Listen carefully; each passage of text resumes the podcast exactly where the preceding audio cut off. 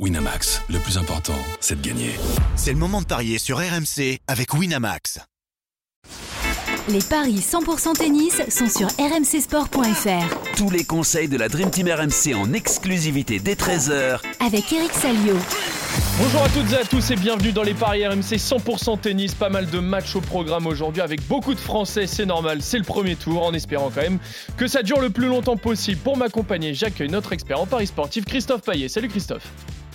Salut Julien, bonjour à tous. Et notre consultant tennis en direct de New York, Eric Salio. Good morning Eric. Salut Eric. Good morning, guys. Alors, on va faire un petit récap de la veille assez rapide. Euh, Eric, tu as 5 sur 11, du coup. Donc, euh, Manarino, ça passe. Azarenka, ça passe. Euh, Tausen face à Gracheva, ça passe. Gaston, ça passe. Et Djokovic, ça passe. Il y a plusieurs matchs qui ne sont pas passés. Euh, Est-ce que tu veux parler peut-être de la super perf de Titouan Droguet qui a, qui a sorti Lorenzo Musetti et puis il y a la petite déception aussi pour Richard Gasquet qui s'est fait sortir par Marochan Oui, bah dans l'ordre chronologique, c'est vrai que euh, c'est Richard Gasquet qui, a, cédé le, premier, puisqu'il était programmé en première rotation. Et, et on y a cru, parce qu'il était mené 2-7-0, il était vraiment largué par euh, ce Hongrois qui avait battu Alcaraz à Rome, on l'avait dit. Il, a recollé à 2-7 partout, mais malheureusement, il lui a manqué un peu de, jus dans le cinquième, et donc euh, il n'y a pas eu de remontada. Et puis, euh, on s'est trompé, mais, quel bonheur, quel bonheur d'avoir vu euh, Titouan Droguet donc, euh, remporter un, match incroyable contre Musetti, parce qu'il était mal embarqué, il était mené 2-7-1, break pour l'Italien en quatrième, et là, on ne sait pas trop ce qui s'est passé. Je pense que Musetti euh, a eu un petit souci physique, mais vraiment euh, big, big up à, à Titouan Droguet qui, qui est allé chercher cette victoire en 5-7. C'est une semaine extraordinaire pour lui. On rappelle qu'il n'avait jamais encore disputé un match sur le circuit ATP, alors donc euh, il est habitué au Challenger. Et là, euh, il gagne ses trois matchs en, en 3-7 en qualif. et puis, premier match en, en chelem, premier match en 5-7, et ça passe. Et c'est juste extraordinaire. C'est un gamin de, de 22 ans qui est originaire de l'Essonne. Et, et l'aventure continue. Quoi. Il vit un, un rêve américain, euh, The American Dream. quoi. C'est juste énorme. Il va jouer Enfin, qui euh, au lui. prochain tour, Eric? Tu as regardé? Oui, il va jouer un autre qualifié, euh, le jeune tchèque qui a battu Barrère. Je m'étais un peu Ah oui. trompé là-dessus. Oui. Je vous avais dit que ce garçon est beaucoup. de-. Voilà, je Ouais. vous avais dit que ce garçon avait beaucoup de qualité et c'est confirmé. Il est, euh, j'ai discuté avec Paul-Henri Mathieu notamment, il est convaincu que c'est un mec qui sera top 100 en fin de l'année, donc ça va très très vite. Il a pas encore 18 ans, hein, et c'est déjà, euh, c'est déjà un futur cador, quoi. Né en 2005, hein, rendez-vous compte.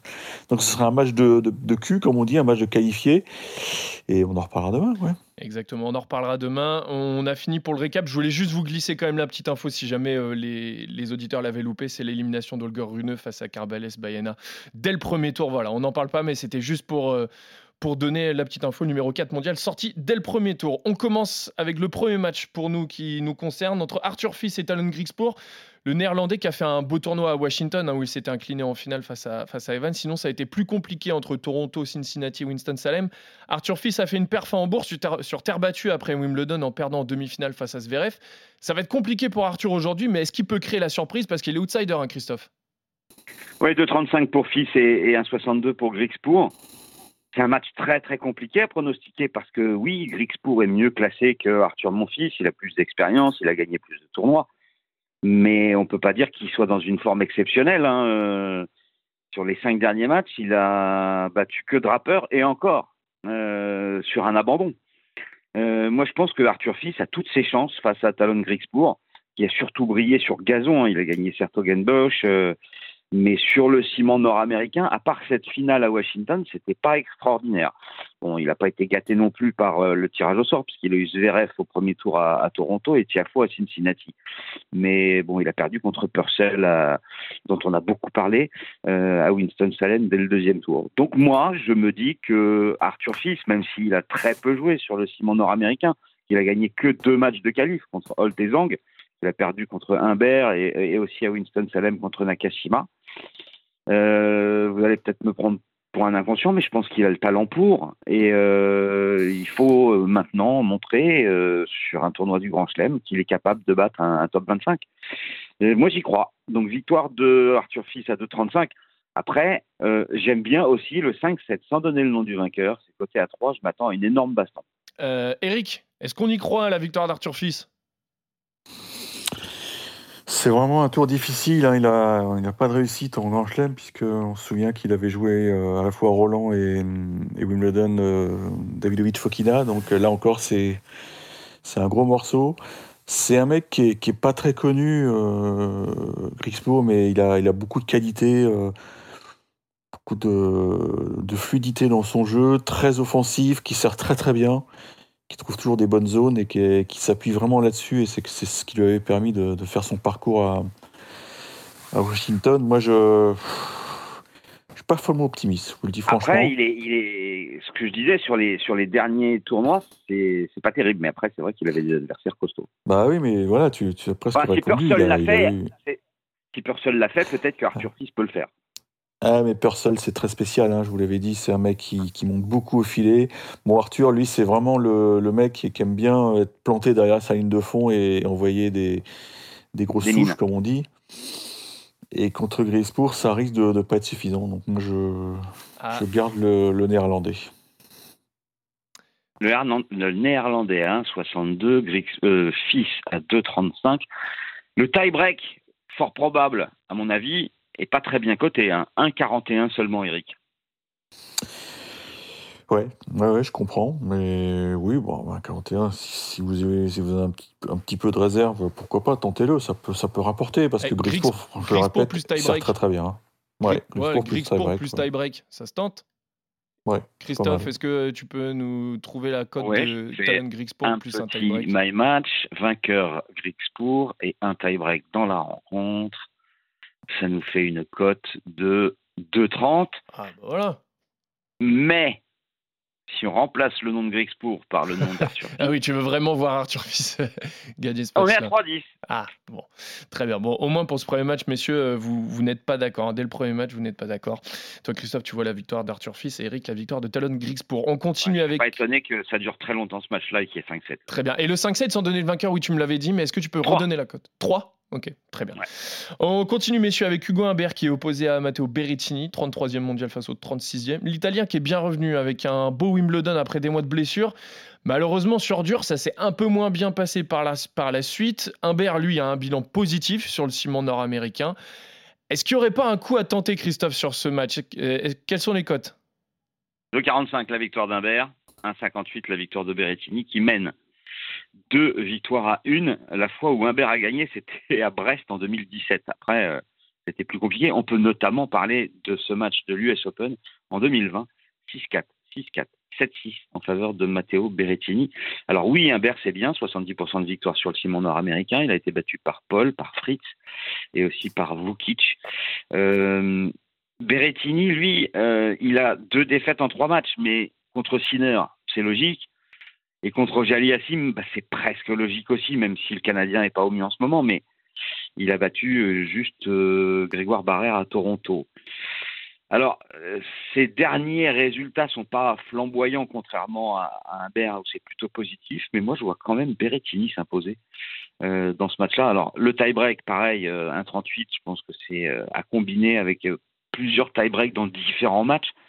Euh, parce que avec Humbert, on, on en a l'habitude de- des tie-breaks. Mais euh, ouais, non, je jouerai Matteo Berrettini sur ce match-là. Est-ce que tu es d'accord avec Matteo Berrettini, une victoire face à, à Hugo Humbert? Bah, quand vous regardez un peu le CV de Berrettini à l'US, je crois que c'est très brillant, quoi. C'est un mec qui, je crois qu'il fait quart, quart demi hein, de, de mémoire. Je, il me semble que j'avais vérifié avant de, de partir. Il est très costaud sur dur. Il aime bien les formats en 5-7 parce que parfois il peut se permettre de. Voilà, avec son physique, ça peut être un diesel. Toi, il peut rater son départ, mais derrière, euh, il a confiance en son puissance. physique. Ouais, il a, il a la puissance, il est, il est très habile avec son revers slicé pour couper le rythme, et ça, il va, je pense que ça va beaucoup perturber Hugo Humbert. Hugo Humbert en Grand Chelem, c'est, c'est pas à la hauteur de, de son niveau, de Ouais. son niveau, quoi. Mm. Il a beaucoup, il a perdu beaucoup de matchs en, en 5 dans sa carrière. euh, et Il peut y avoir euh, 4 ou 5-7, c'est un 40. Ça, ça se joue, parce Ouais. que mine de rien, Berrettini, c'est un 58. Je pense que 4 ou 5-7, c'est- ça me paraît plus sûr que, que le 1,58. Je vois pas un, un 3-7-0 dans ce match. Non, moi non plus. Moi non plus, parce que Hugo, quand même, il, il a très bien joué cet été. Maintenant, il y, a, il y a la pression du Grand Chelem. En plus, il a vraiment pas eu de chance. Quoi. Il, il s'est arraché pour être tête de série et, et, le tirage lui offre. Je crois que Berrettini Ouais. devait être euh, un ou deux, le, le seul, euh, enfin, juste derrière Voilà. le, le- la ligne de flottaison des têtes de série. Donc, c'était vraiment le Bah, mec à Humbert est éviter. 33e et Berrettini est 36e. Ouais, Ouais. c'est ça. Donc, euh, T'avais bien révisé, euh, Eric. hein, Le CV de Matteo Berrettini à l'US Open, c'est premier tour, demi-finale, huitième, quart, quart. Ouais, tu vois, c'est un mec qui perd jamais euh, très tôt, quoi. Je me souviens une année, il avait battu Gasquet au premier tour. Euh, Gasquet, il n'avait pas, pas, il avait pas eu une chance, quoi. Ouais, c'est un mec qui est puissant. euh, Je non, je vais aller sur euh, l'Italie. D'accord. En, en 3-7 ou pas En Ou- 4 ou 5, Ah, en ah, 4 ou 5, 4 ou ouais, 5. en 4 ou 5, ouais. Christophe Alors, 1,40, Ouais, ouais, voilà. il, faut, il, faut, il faut faire un my match pour ça. euh, parce que j'avais noté la cote de Berrettini 3-0 ou 3-1, c'était 1,84. On va regarder ce que ça donne euh, avec un my match. Euh, 4 ou 5, 7. Donc, on fait vainqueur Berrettini. Et ensuite, on fait nombre euh, de 7. Non, ensuite, on fait, pardon, score exact multichance. 2-3 et 1-3. 2-20. Voilà. Bon, ça te va, euh, ça te va, Eric, j'ai l'impression. Victoire de Berrettini en 4 ou 5, c'est coté à 2-20. Vous êtes d'accord, messieurs, sur le match? Euh, Victoire de Matteo ouais. Berrettini face à Hugo Humbert. On enchaîne avec euh, Lucas Van Hache, qui est opposé à Nicolas Jarry, le Français qui reste sur 4 défaites hein, sur ses 5 derniers matchs, éliminé au premier tour de, de Kitzbühel et de Cincinnati. Mais pour Jarry, c'est pas forcément mieux. Éliminé aussi à Toronto dès le premier tour et à Cincinnati au deuxième. Là encore, le Français n'est pas favori, Christophe. Non, 2,70 pour Lucas Van Hache et 1,48 pour Nicolas Jarry. 3-3 sur le ciment nord-américain pour le Chilien. C'est moyen. Il a battu euh, Safiulin, Brouwer et Pacheco. Il a perdu contre Popiri, Limbert et Tsitsipas. Meilleur perf, quart de finale à Los Cabos. Un bilan euh, assez moyen depuis euh, Roland Garros avec euh, 7 victoires et, et 6 défaites. Il a surtout brillé euh, sur la terre battue. Hein. 8 victoires en 9 matchs juste avant d'arriver sur le gazon parce que il avait gagné Genève et ensuite il a fait un huitième à Roland Garros. Alors malgré son gabarit et la puissance de son service, c'est un géant, hein, Nicolas Jarry. Euh, c'est marrant qu'il soit meilleur sur terre encore et qu'il n'arrive pas vraiment en fait à, accrocher de, très beaux résultats sur sur dur. Mais euh, je suis pas non plus convaincu par euh, Lucas Van qui a gagné qu'un match sur trois contre Kwiatkowski perdu contre Purcell, perdu contre Vukic, euh, Cincinnati, euh, un bilan négatif depuis Roland Garros. Il est décevant, une seule victoire sur les cinq derniers matchs. Donc je vais jouer euh, Nicolas Jarry sur ce match-là, à 48. Ouais, toujours pas de français pour euh, toi, Christophe. Est-ce que Eric, toi, tu vois au moins un français, euh, enfin un français? Est-ce que déjà tu vois Lucas Van Hache euh, battre Nicolas Jarry aujourd'hui? Ça, là encore, c'est ça, ça, le tirage, quoi, parce que Ouais. Jarry, oh, bon, toute proportion gardée, c'est c'est un peu Del Potro, quoi. Tu vois, je trouve qu'il a un peu le même physique et c'est un mec qui est ultra puissant. Alors maintenant, j'ai une petite inconnue parce que vous avez, vous avez noté que, je crois que c'était à Cincy, que Jarry avait déclaré forfait après sa victoire. C'était Cincy ou Toronto? Euh... ah, C'est à Cincinnati. Après sa, après sa victoire face à Safiulin, il déclare forfait contre Popirine. Parce que sa femme était sur le point d'accoucher. Alors, euh, s'il a dû se faire un aller-retour en Amérique du Sud, euh, bon, ça, ça me, ça, me, ça me tracasse un petit peu parce que bon, est-ce qu'il a vraiment la tête au tennis euh, Tu vois, Ouais. j'ai pas eu d'infos. Oui, c'est pas l'aller-retour physiquement, tu veux dire, parce que c'était quand même le 17, Voilà. euh, c'était le 17 août, donc ça va. il y a- C'était il y a deux semaines, mais effectivement, s'il a peut-être pas la tête au tennis, ça peut, ça peut jouer. Ouais, est-ce que tu as vraiment la tête au tennis alors que t'es papa C'est peut-être le seul truc qui me gêne. Ou alors, bon, il est.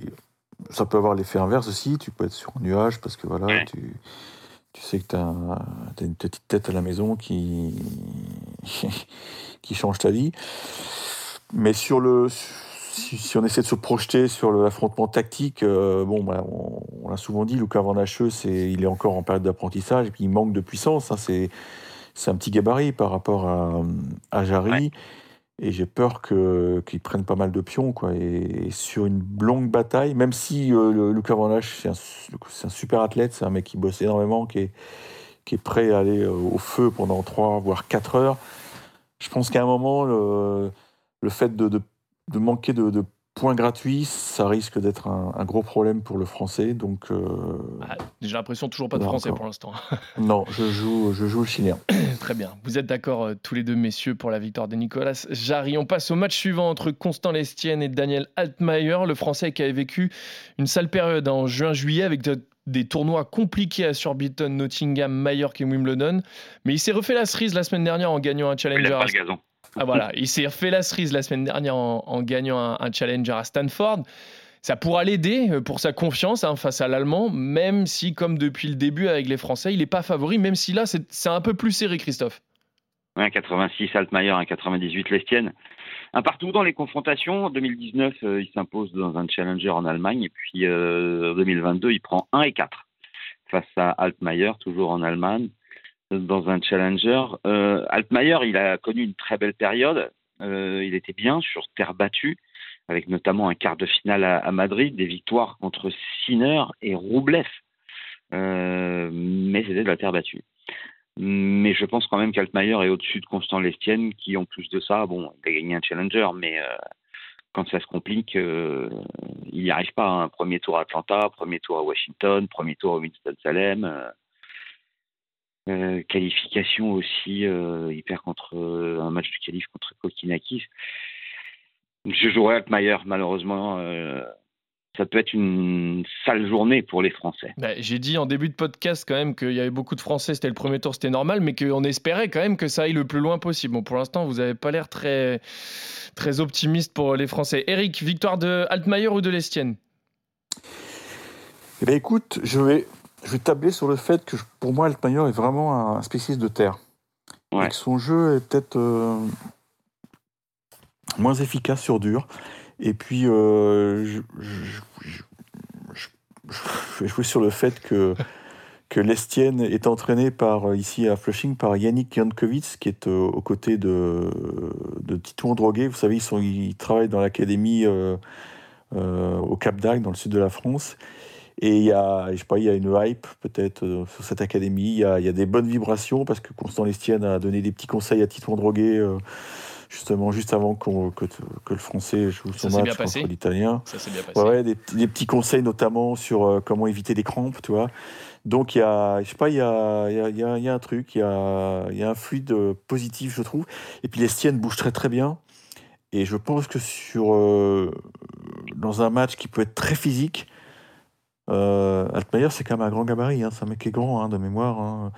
Peut-être qu'il va avoir peut-être euh, du mal à, à tenir la, la, distance. Je vais, je vais tenter. Puis je me souviens, j'avais vu, j'avais été, je me souviens d'un match de d'Estienne euh, à l'Open d'Australie contre Nori, j'avais trouvé très bon.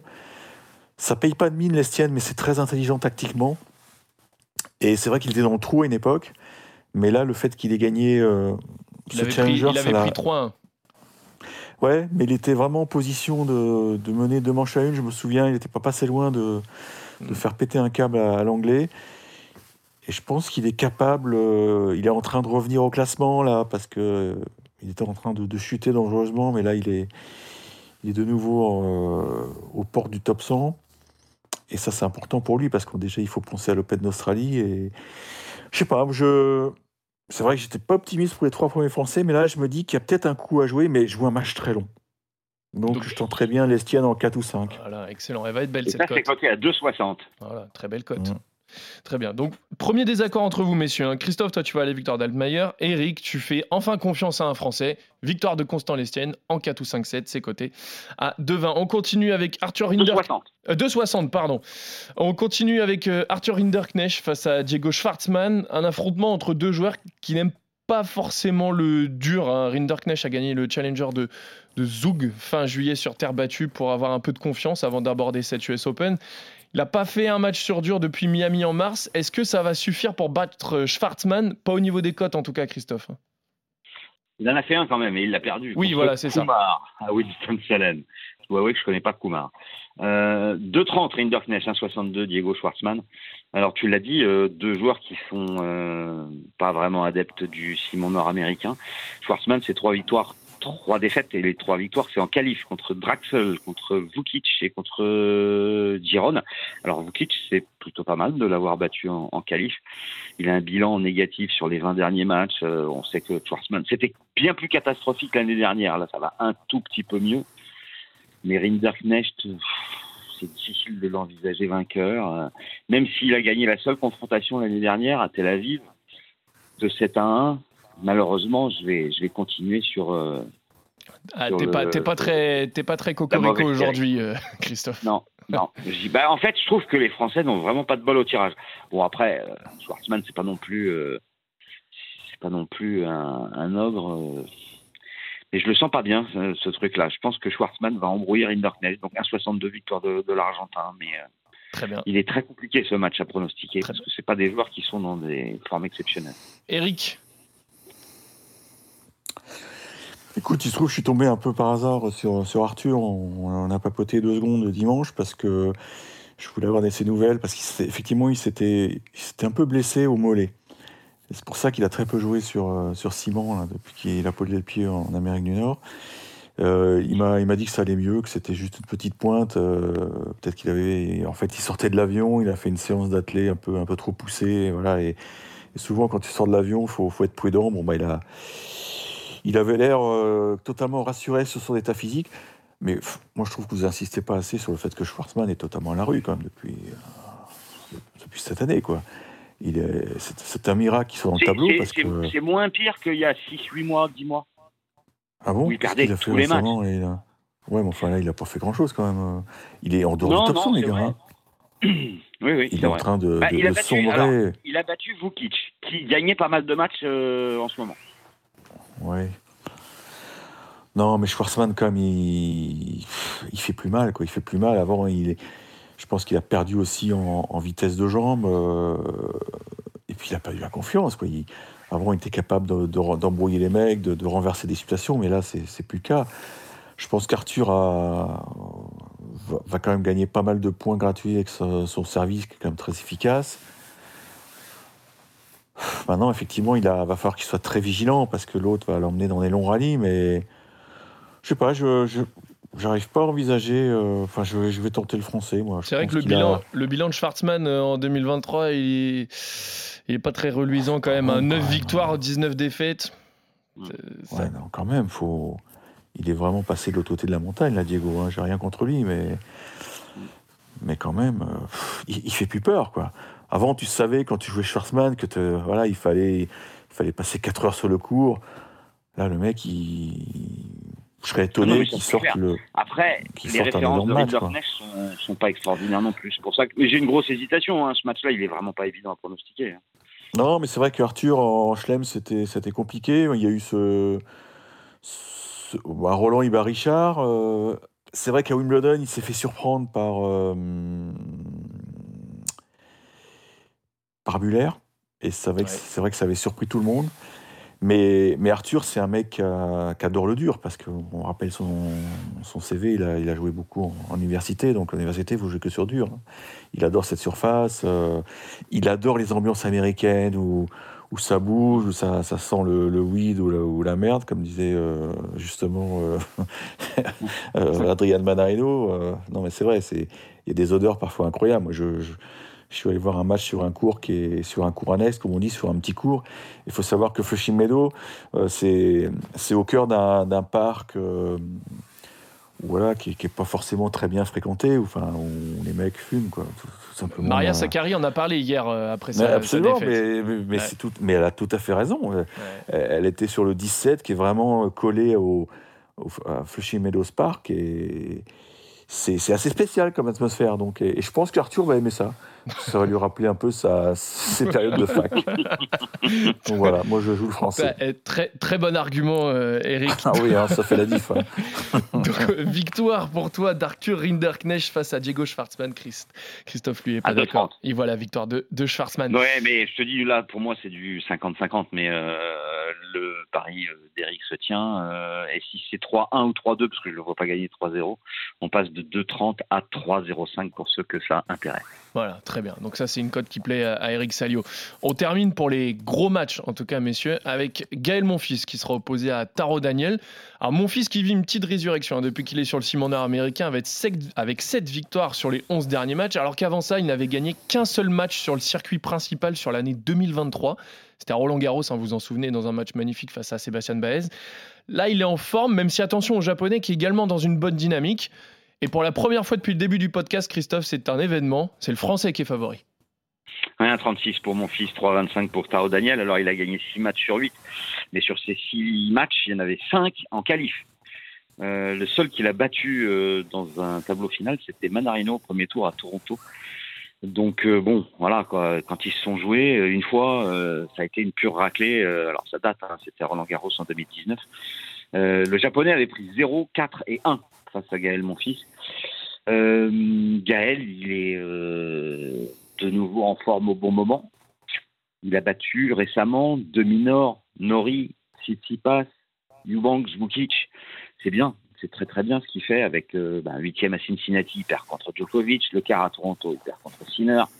Donc euh, ça c'est logique, mais euh, là je jouerai Gaël mon fils 3-7-0 à 2-35. Le premier français pour toi Christophe aujourd'hui, mon fils à 3-7-0. Eric, est-ce que tu es d'accord? Je me méfie toujours du, du 3-7 sec. Non, mais on serait évidemment, ce serait une immense déception que Gaël franchisse pas ce tour. Il a. Moi, j'avais qu'une crainte au tirage, c'est qu'il tombe sur Djokovic, quoi. Et qu'on ait le, 0 sur 20, quoi. Mais heureusement, il a déjà, il n'est pas dans la partie de tableau du Serbe. Et, je pense que Gaël. Voilà, je pense que. Bon, on l'a juste fait. Je pense que. Non, ça y est, la, machine est repartie. Euh, en plus, il a une programmation sympa parce que voilà, c'est mon fils. Euh, je crois qu'ils l'ont mis en, quasi night session sur un, sur un beau cours. Il va adorer. Il va adorer. Le stade sera plein. Euh, c'est tout ce qu'il aime, quoi. Bon, Taro Daniel sort des qualifications. C'est un mec qui est toujours, euh, qui est toujours limite top 100. Quoi. Il navigue entre 80 et 120. Quoi. Il est 95e là. Ouais, tu vois. Non, mais c'est un mec qui est dangereux parce que c'est un mec qui est physique, mais bon si Gaël reproduit ce qu'il a, qu'il a montré euh, sur les Masters 1000, euh, ça va passer. Il a été intelligent aussi en, ménageant la monture, puisqu'il était inscrit. il avait la wildcard pour euh, Winston Salem. Bon, il avait une longue date, hein, et il l'a rendu parce que ça servait à rien de, de, piocher. il, est, frais, et je pense qu'il a déjà dans un coin de sa tête, et nous aussi, un éventuel deuxième tour face à Roublev, qui à mon avis sera une très belle affiche sur un grand cours. Euh, jeudi, je m'avance un peu, mais moi j'ai envie de le voir ce match. J'ai envie de le voir parce que je suis sûr que Roublev, il entrera pas sur le cours serein. Quoi. Tu veux pas un mon fils Russuvori Cela dit, Roublev, c'est pas fait. Ouais. Bah oui, attention. T'as raison, c'est pas un match facile pour Roublev. Mais bon, sait jamais. Non, je pense que Gaël va passer. Maintenant, je, je mettrai 3-7-1 parce que euh, voilà, c'est un grand chelem, il y aura un peu de tension. Euh, je serais pas étonné qu'il perde un 7 euh, en route. 3,55 la victoire de Gaël en 3 manches. Ou alors vous pouvez faire un petit compromis avec bah, Gaël gagne et plus de 37 jeux dans le match. Ça, c'est coté à 2,60. Et pour vous mettre d'accord tous les deux, Christophe, est-ce que tu pourrais m'avoir la cote de mon fils soit en 3,70 soit 3,71 Comme ça, au moins, vous êtes d'accord tous les deux. Oui, mais c'est 1,52, c'est pas terrible. Ah, oui, effectivement. Bon, Alors après, euh, il y a aussi Gaël plus tie-break et 3-0 ou 3-1. C'est un my match que j'avais calculé. Donc il gagne 3-0 ou 3-1 et il y a un tie-break. C'est 3,45. Ça, je pense que ça peut se tenter. Et voilà. Et ça, ça peut même vous contenter tous les deux, messieurs. Mais vous êtes d'accord sur la victoire de mon fils. On va faire les, petits matchs euh, rapidement comme ça, en flash. Euh, Corentin Moutet face à Andy Murray. C'est une belle affiche pour euh, un joueur français. Hein. Ah oui. Le problème, c'est que ça va être compliqué pour Corentin Moutet. 1,27 pour Murray, 3,90 pour Moutet. Ils se sont jamais joués. Je joue Murray. Eric bah, tactiquement, Murray, c'est un as, donc il va, je pense qu'il va s'habituer au jeu très spécial de Corentin Moutet, qui peut toujours pas jouer ses revers à deux mains. La- le seul petit bémol, c'est que Murray avait un petit bobo aux abdos, ce qui lui a, il s'était retiré la semaine dernière, enfin de, de Cincy, donc mais ça commence à dater. euh, La blessure remonte de son Toronto, donc euh, je pense qu'il est guéri.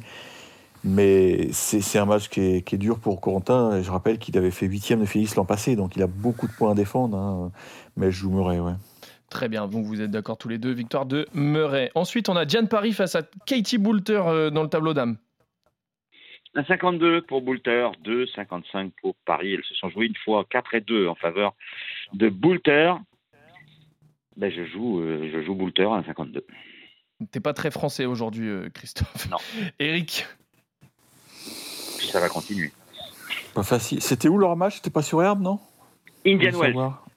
Ah, c'était Indian Wells. Ah ouais, tu vois. Ah là là. Tu vois. Elle est pas, euh, je sais pas, elle est pas fan de, du dur, euh, Diane. hein. C'est ça qui me gêne. C'est plutôt une terrienne. Avec, Ah, ça aurait été Roland Garros, j'aurais dit Paris, hein, mais là. Ouais, bah, je joue Boulter aussi. très bien. Alors là, il y, a un- là, il y a un match quand même qui va être assez sympa, je pense. Caroline Garcia face Mmh. à Yafan Wang. Et attention, euh, elle est à 10 victoires d'affilée, euh, la chinoise. Exactement. Elle a gagné deux- les deux tournois de, de Stanford. Elle est en pleine confiance. Elle a 17 victoires en 20 matchs. Elle ne joue que des challengers aux États-Unis ou des matchs de qualif, donc euh, elle est quasiment chez elle. 1,70 Garcia, 2,15 Wang. Alors c'est Oh. terrible ce que je vais vous dire là, mais elle est tellement au fond du trou, Caroline Garcia, Oi, oi, oi. Que je joue Wang à 2,15. Aïe, aïe, aïe, aïe, aïe. Eric, est-ce que tu crois quand même en Caroline Garcia? Ah, c'est vraiment le match piège parce que bon, on connaît tous le contexte. Son, son, son quart de finale à Cleveland était vraiment pas bon. hein. Euh, tactiquement, c'était c'était pas du tout ça. Alors peut-être qu'elle avait la tête déjà à l'US et qu'elle avait pas envie de rester trop longtemps dans l'Ohio, peut-être. Mais quand j'ai vu le tableau et qu'elle jouerait une Q, enfin une qualifiée, bon, je me suis dit ça va aller. Et puis j'ai épluché la date de cette fille. Euh, c'est une fille qui a été déjà top 50 hein, et qui a sombré. Alors je sais pas si c'est en raison d'une blessure ou autre chose, mais je crois qu'elle était 400 ou 500 il y, a, il y a encore pas très longtemps. Donc elle a vraiment euh, remonté en flèche. Et c'est une un fille qui est en pleine. En fait, bah, avec le recul, oui, il y avait, il y avait d'autres qualifiés beaucoup plus abordables. Là, euh, même si je crois qu'elle est 115, hein, la WTA, mais voilà, le classement est très. Faut, faut pas, faut, pas, en tenir compte parce que elle est sur une série assez incroyable. Quoi. Elle a gagné une vingtaine de matchs euh, sur, Bah, la, 17 sur une période 20, très là, récente. et dont Ouais, les mais je pense que quand tu remontes, quand tu remontes encore plus loin, c'est Oui, c'est encore plus impressionnant. tu gonfles un peu la, la note. Quand elle frappe très fort. J'espère que Caro va être libéré. que C'est tout ce que j'espère. Parce que sinon, euh, bah sinon, ce sera la cata et la saison sera morte, quoi. Mais j'ai envie de lui faire confiance, mais je, je, je vais tenter le, le Caro Garcia en 3-7. Caro Garcia en 3-7, ça nous fait une cote de 3,90. Voilà, donc tu fais confiance à Caro Garcia, mais tu as quand même un petit peu peur, Eric, et ça Ah, s'entend. et-. Et ça s'entendait dans ta voix. Christophe, lui, il sait même pas qu'il a peur, c'est qu'il est presque convaincu que la Française va se faire sortir. J'espère me tromper, Mais mais, mais, euh, malheureusement, euh, j'y crois plus. Ça va être compliqué. Euh, le match suivant, c'est Elsa Jacquemot face à Lesia Tsurenko. 3,65 pour la Française et 1,30 pour Tsurinko, qui, selon moi, va s'imposer. Eric? Je sais pas trop où l'on est de Tourenko. Euh, c'est bizarre, la, la, la en scie. Jacques Mo, c'est extraordinaire ce qu'elle a fait, puisqu'elle sauve 7 balles de match. 7 balles de match au deuxième tour des qualifs. Donc, ça. T'as l'impression d'être une miraculée. Et, pour la tête, ça fait un bien fou. Surtout que derrière, elle a enchaîné le lendemain contre. euh, pour le match euh, qui ouvrait le, grand tableau. Bah, Elsa, on la connaît, elle a été euh, numéro un mondial chez les juniors, mais c'est vrai que la transition était très compliquée. Mais là, euh, je me dis qu'il y a, peut-être un coup à jouer, que c'est une fille qui est, bagarreuse, qui va rien lâcher. euh, elle va rentrer sur le cours avec le mort aux dents. Moi, je- j'ai envie de tenter l'exploit parce que Tsurenko, c'est. Ouais, il y, a des- y a des hauts et des bas, il y a, beaucoup d'a- d'abandon, de forfaits. C'est très bizarre sa carrière. Très bien. Bon, vous n'êtes pas d'accord hein, sur ce match-là 3,65 hein, quand même la cote. Ah oui, ça fait, ça fait une très grosse cote. Belle euh, outsideuse, euh, Elsa Jacquemot. Et le dernier match, du coup, Clara Burel face à Caroline Dolehyde. Tu nous as fait une belle avec Outsideuse là quand même. J'ai dit quoi? Ah oui, Outsideuse, waouh. Wow, wow. ouais, Outsider, c'est mieux. Outsider, autant pour moi. Dolehyde face à Burel, 2,25 pour l'américaine, 1,64 pour la française qui va bien, 14 victoires euh, sur les 18 derniers matchs depuis Wimbledon. Alors c'était surtout sur terre battue. Mais euh, Burel qui s'impose, euh, ça me paraît tout à fait envisageable, la cote 1,64. Comme ça, je jouerai sur euh, au moins deux Français euh, qui passent le tour, avec Gaël, mon fils. Très bien. Eric? J'ai confiance en Bretonne parce que faut quand même noter que la semaine dernière, elle a battu en qualif euh, Soribes Tormo, qui derrière a été repêché et a gagné le tournoi. Donc, euh, battre Soribes Tormo, c'est quand même une référence. Et Doleaide, c'est une fille qui est, qui est, très puissante, mais qui est, qui est, qui est très costaud. Quoi. Je pense que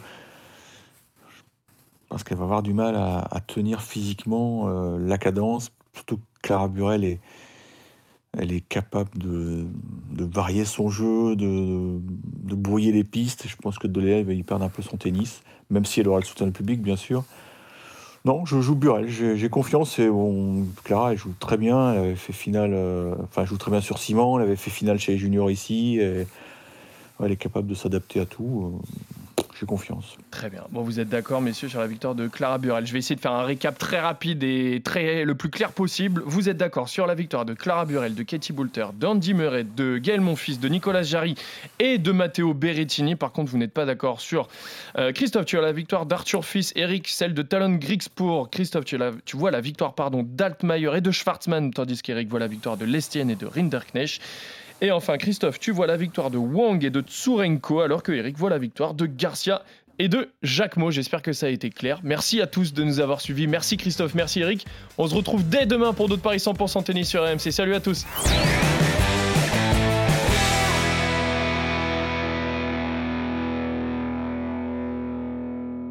Winamax, le plus important, c'est de gagner.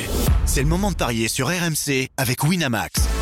Les jeux d'argent et de hasard peuvent être dangereux. Perte d'argent, conflits familiaux, addiction. Retrouvez nos conseils sur joueurs-info-service.fr et au 09 74 75 13 13. Appel non surtaxé.